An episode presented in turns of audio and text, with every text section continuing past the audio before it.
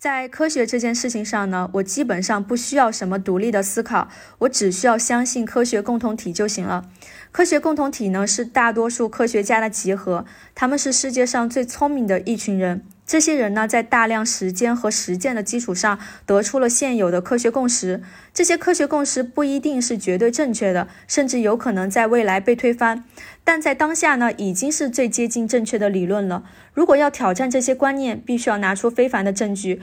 光凭我以及绝大多数人那不值一提的独立思考能力和有限的资源，是万万做不到的。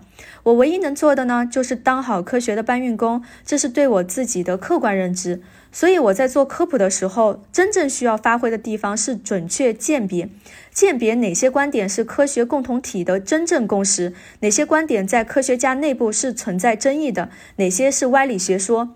网上呢被污染的信息太多了，稍不注意就可能接收到错误的信息。所以呢，培养敏锐的科学嗅觉，做好精准的传达，是我作为科普博主的重心。